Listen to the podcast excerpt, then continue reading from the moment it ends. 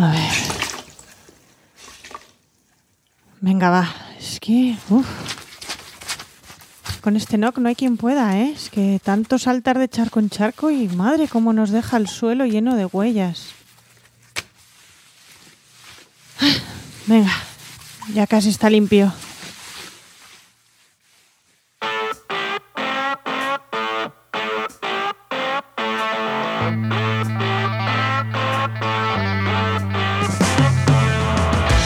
Bienvenidas y bienvenidos a RSC, Rescate sostenible corporativo.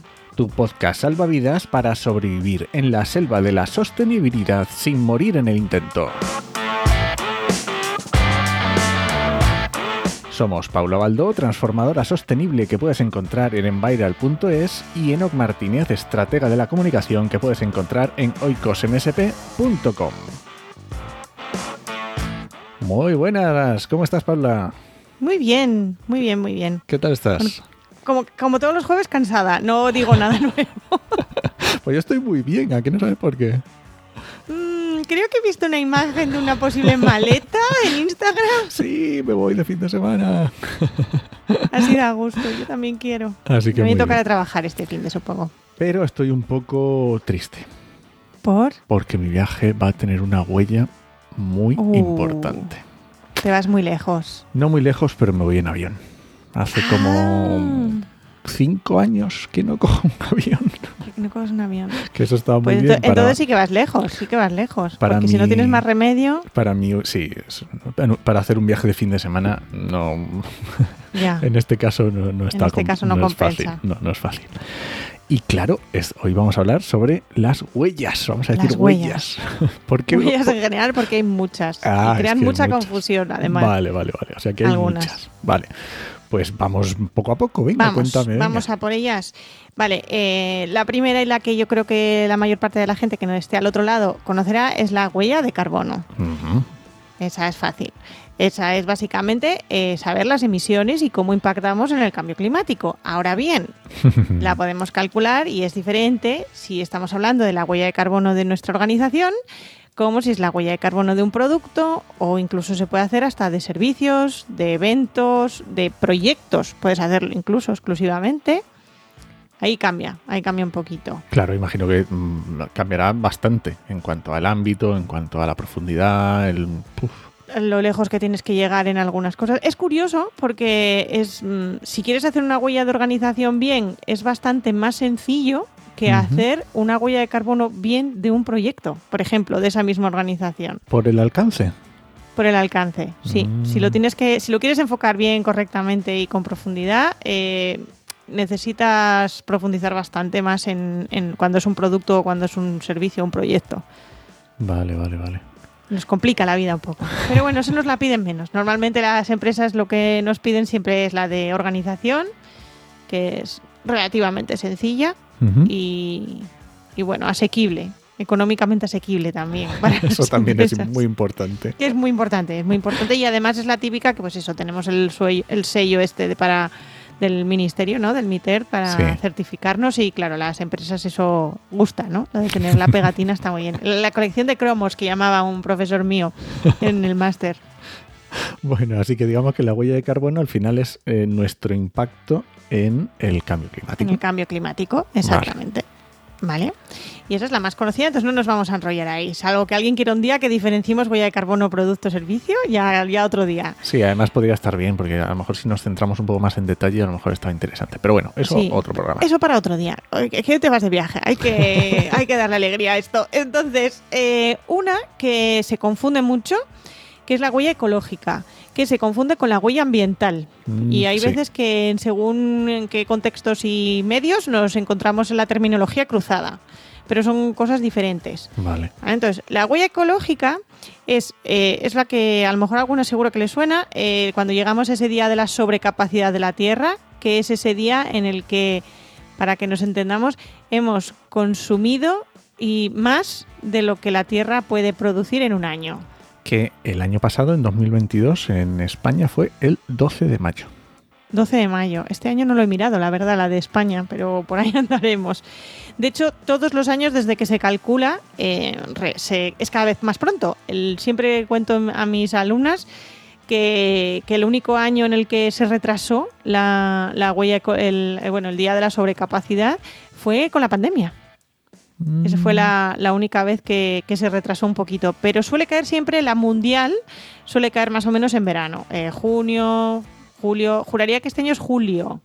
Para 22 de julio me suena, así de memorieta. Mm, no lo sé. Pero yo creo que sí, que cae por esas fechas. ¿Qué quiere decir esta, esta huella ecológica? Para que nos entendamos un poco.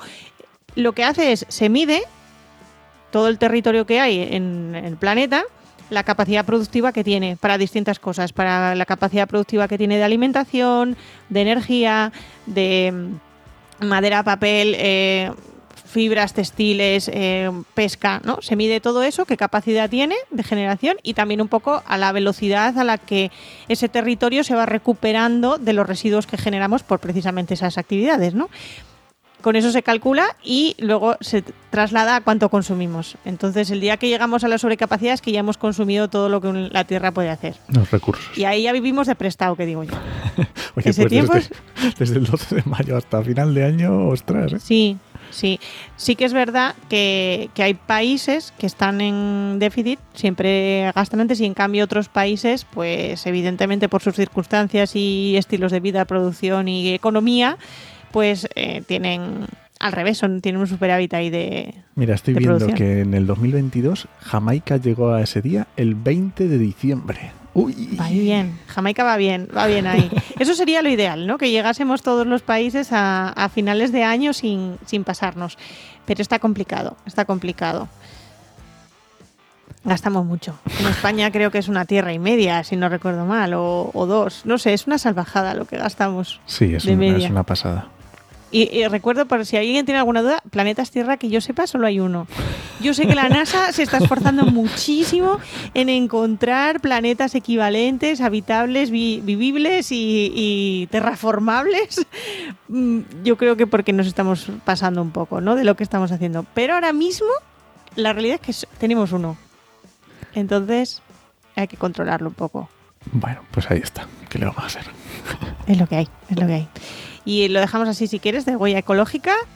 Y la cuento, si quieres, con la que se equivoca o con la que se confunde, que es la de la ambiental.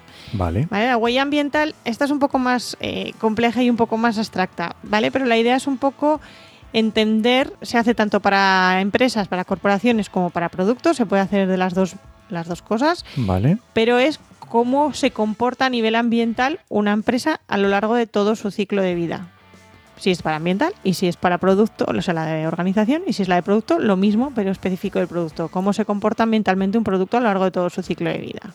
Vale, imagino que tendrá que tener en cuenta muchos aspectos. Tienes que tener en cuenta infinitos, infinitos, y luego además, eh, bueno, eh, hay 14 criterios establecidos y muy bla, bla, bla. No me voy a meter en la parte técnica, pero sí que es verdad que es interesante porque nos obliga como organización a entender cómo funciona toda nuestra cadena de suministro y tenemos que analizarla completa. No, no se queda, pues por ejemplo, como pasa con la huella de carbono de organización, que la huella de carbono de organización se centra en solo lo que yo hago, lo que consumo y dentro de mi mini recuadrito pequeño y con eso ya puede valer sino que tengo que entender hasta de dónde vienen las materias primas de todos mis productos o mis servicios y cómo llegan y qué pasa por el medio y quién lo compra, quién lo vende. Claro, depende de, de a qué te dediques la organización, puede ser muy complicado. Sí, sí, además hay varias metodologías oficiales o más o menos oficiales. Eh, hay una que es una recomendación de la Unión Europea, que es hacia lo que se tiende ahora mismo y lo que más se está trabajando, ¿vale? Que ya es de 2013, la recomendación, ¿vale? 10 añicos ¿eh? tiene nuestra recomendación, que bueno, que es un poco cómo se mide. Hay una norma ISO también, de esas de las famosas familia 14, de las ISOs 14, que las ISO 14 están todas llenas de cosas ambientales, pues hay una específica para hacer un análisis de ciclo de vida de toda la organización. Y luego también del NUMA también tiene otra, otra guía que también es de 2015, que se parece bastante a la, a la primera, ¿vale? A la de la Unión Europea. Europea. Vale. Entonces podemos escoger cualquiera. Pero la idea es esa, es distinta esa huella ambiental que esa huella e, ecológica que decía antes, ¿no? Que es la productividad de la tierra, pues hasta dónde llega y lo que nosotros consumimos. Son cosas distintas. Vale, vale.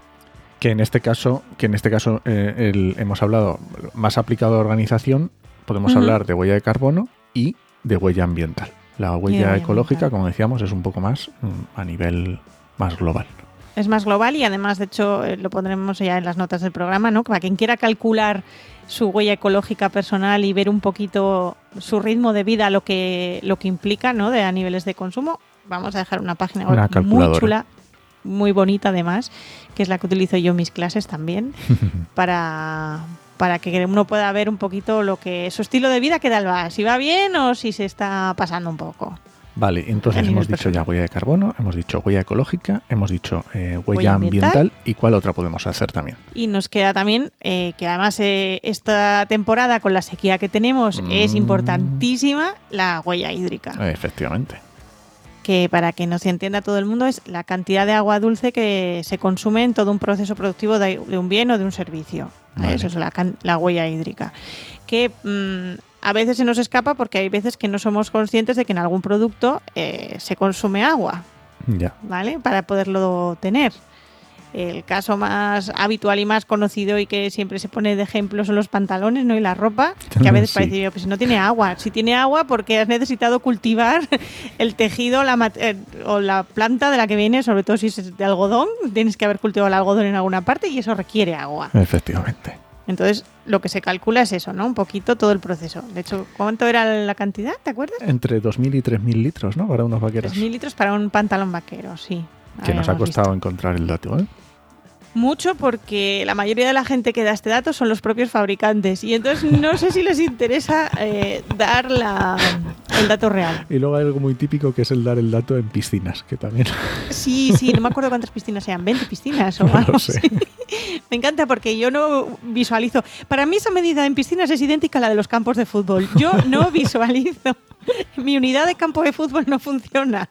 No sé cómo es de grande. Entonces no soy capaz de, de visualizar ese volumen. Pero bueno, 2.000, 3.000 litros de agua no está nada mal. No, no está nada O sea, mal. ya da sensación.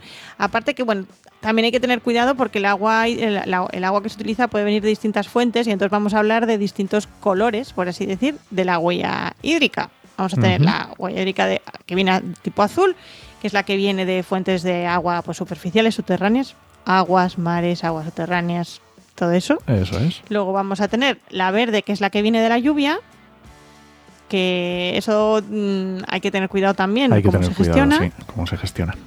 y cómo, se- y cómo se calcula, ¿no? También, y realmente cuánta es utilizable y cuánta no. Claro, porque un ejemplo muy sencillo es, por ejemplo, si haces una huella hídrica de carne, ¿vale? Y dices, ¿qué tiene más huella hídrica? Eh, ¿Carne de ganado en extensivo o en intensivo? Pues depende, porque si en extensivo cuentas todo el agua de lluvia que cae sobre todas las hectáreas donde está pastando ese ganado, pues mm, Evidentemente vas a tener una barbar- barbaridad de es una barbaridad. Pero bueno, que hay que, hay que mm, hacerlo con cuidado y, y teniendo en cuenta lo que se, lo que se Yo creo que ahí lo correcto sería proporcionar lo que come. Yo es lo que Mm, haría, o sea, yo sin así, ¿eh? A lo Sí, bruto, sí, sí, a lo bruto. yo diría, pues, pues yo no lo voy a calcular en función de toda el agua de lluvia que cae en mi terreno de extensivo. Yo voy a calcular cuánto come cada animal y en función de eso cuánta agua necesito para que crezca esa cantidad de hierba. Y a lo mejor ahí nos cambian los datos. A lo mejor. A lo mejor cambian un poquitín. Y luego tenemos la agua gris, que es la, o la huella hídrica relacionada con aguas grises, que es la, rela- la que se, la contaminada. No es exactamente la- lo digo contaminada por simplificar, pero en realidad es un poco la cantidad de agua dulce que echamos para, con- para diluir los contaminantes para llegar a los límites que nos manda la legislación. que eso también sucede. Que eso también ¿Vale? sucede, En los procesos productivos, para quien no lo sepa, hay varios que los que implican vertido de aguas a- o al alcantarillado o a depuración o el proceso que les obligue la ley, eh, tienen unos límites máximos que no pueden superar. Entonces, ¿qué es lo que se hace cuando no, no puedo superar esos límites máximos y, no, y son la cantidad que produzco? Meto agua limpia y diluyo. Es la única forma.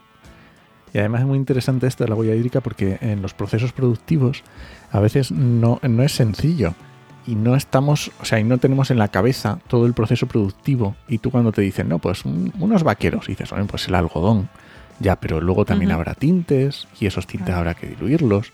O Lavados. Lavados, efectivamente. Para hacer ese, ese look viejo y ese gastado que tan de moda está, eh, eso lleva Y esto me pasaba, me pasaba también a mí que en- viendo, haciendo evaluación ambiental de pistachos. Aquí en, en La Mancha, en Ciudad Real, es muy típico eh, la producción de pistachos. Y tú te crees que la huella hídrica va a ser lo que riegas los pistachos. Pero resulta que en el proceso productivo, uno de los, un- el primer proceso que tienes que hacer una vez que lo recoges, y además muy rápido, es quitarle la- una cáscara verde que lleva el pistacho. Y esto se hace con agua. Con mucha agua. con mucha agua. Entonces dices, de repente acabas de meter en un proceso productivo que tú ya te habías olvidado del agua porque ya habías regado la planta y resulta que tienes que meter aquí un montón de litros de agua. O sea que... Claro, y ¿un luego incluso? Pues hay sectores industriales que utilizan agua a presión, por ejemplo, para limpieza, efectivamente. por ejemplo, que se utiliza con agua limpia, agua a presión a todo, lo más fuerte posible y para limpiar máquinas e incluso algunos algunos sectores para limpiar superficies previo a, pues por ejemplo, se dedican a pintado industrial o cosas así. eh, también requieren consumo de agua, que a lo mejor no se nos ocurre que hay que lavar las cosas antes de, ¿no? de, de pintarlas o lo que sea. Y sí, sí que hay mucho consumo de agua, entonces es un dato interesante y más teniendo en cuenta eso, precisamente. eh, y eso que aquí acaba de caer una tormentona hace cinco minutos espectacular, que es una- ha sido una maravilla de, de ver. Pero, pero claro, sí, estamos ahora mismo en una situación bastante complicadilla esta temporada. Pues sí, que está complicado, sí. Y básicamente esas son, yo creo, las huellas principales. Básica, y dejamos también en las notas una calculadora de huella hídrica personal. por Sí, si, también. Eso también. es, por si también... Aquí vamos a sentirnos culpables todas y todos. Y vamos a empezar a calcular y vamos a decir, oh cielo, ¡Qué desastre! qué mal vivo, ¿por qué soy tan... mal?". Eh, eh, esto da para debate luego sobre la... Eso lo podemos hablar también otro día, si quieres, Enoch, sobre la necesidad de ser 100% coherente cuando trabajas o, o en el sector ambiental, que parece que como no seamos 100% coherentes no, no valemos. No sé yo si esto, no, si nos vamos a meter ahí, a lo mejor acabamos llorando. Que a lo mejor sí. Es difícil. Pero bueno, sí, animo a que a quien quiera que haga su cálculo y si se le ocurren cosas de cómo mejorarlo y mm, cambiar su estilo de vida para un poquito mejor, oye, todos los cambios bienvenidos sean. Bueno, yo te voy a decir que sí, que voy a coger un avión, pero por lo menos para ir a Madrid voy a ir en tren. Ahí, Bien, ahí sí que estoy reduciendo. Ahí sí. Bueno, pues ya está. Algo Ya es está. algo. Vale, pues lo tenemos todo. Lo tenemos todo por hoy. Muy bien, pues nada, muchas gracias por escucharnos y puedes dejarnos comentarios y sugerencias en podcastidade.com o en tu reproductor preferido. Hasta la semana que viene. Nos escuchamos.